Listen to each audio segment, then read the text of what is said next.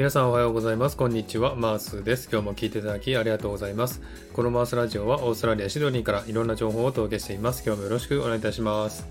えー、さて、サクッとオーストラリア。このコーナーは、オーストラリアの豆知識をエンジョイしてもらうコーナーです。91回目の今回は、オーストラリア豆知識パート61をお送りしたいと思います。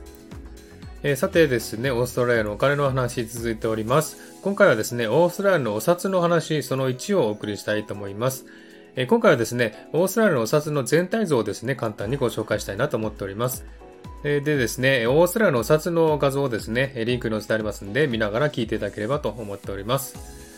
えまず、オーストラリアの紙幣ですね。これはですね、額の小さいものから5ドル、10ドル、20ドル、50ドル、100ドルというね、5種類があるんですね。でそれぞれ色分けされており、5ドルはピンク、10ドルは青、20ドルは赤、50ドルは黄色、100ドルは緑という感じでね、カラフルでまるでおもちゃのお金のような感じですね。えそしてオーストラリアの紙幣はですね、すべてポリマーというプラスチック製ですね、え世界で初めてプラスチック製のお金を作りました。えコストは紙幣よりもかかりますけれども、マリンスポーツが盛んなオーストラリアでは水に濡れても破れないため重宝されてますね。ですので手で破ろうとしてもね、破れません。そして偽造がしにくいというのが特徴ですね。また、紙幣の表と裏両方に肖像画があってですね、片方が男性、片方が女性の肖像になっています。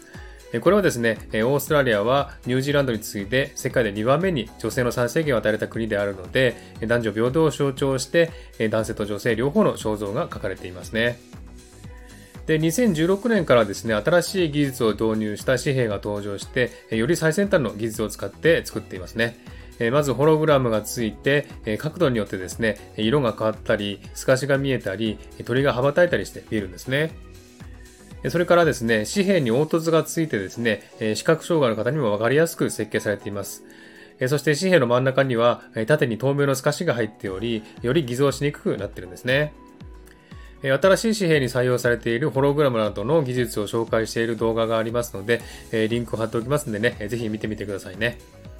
はい。ではですね、次回から、え、1枚ずつですね、5ドル、10ドルと、え、1つずつね、え、ご紹介していきたいと思いますんでね、え、明日からの紙幣のご紹介をお楽しみにしてください。はい。では今日はこの辺で終わりにしたいと思います。今日も聞いていただきありがとうございました。ハートボタンポチッと押してもらえたら嬉しいです。ではまた次回お会いしましょう。チェアス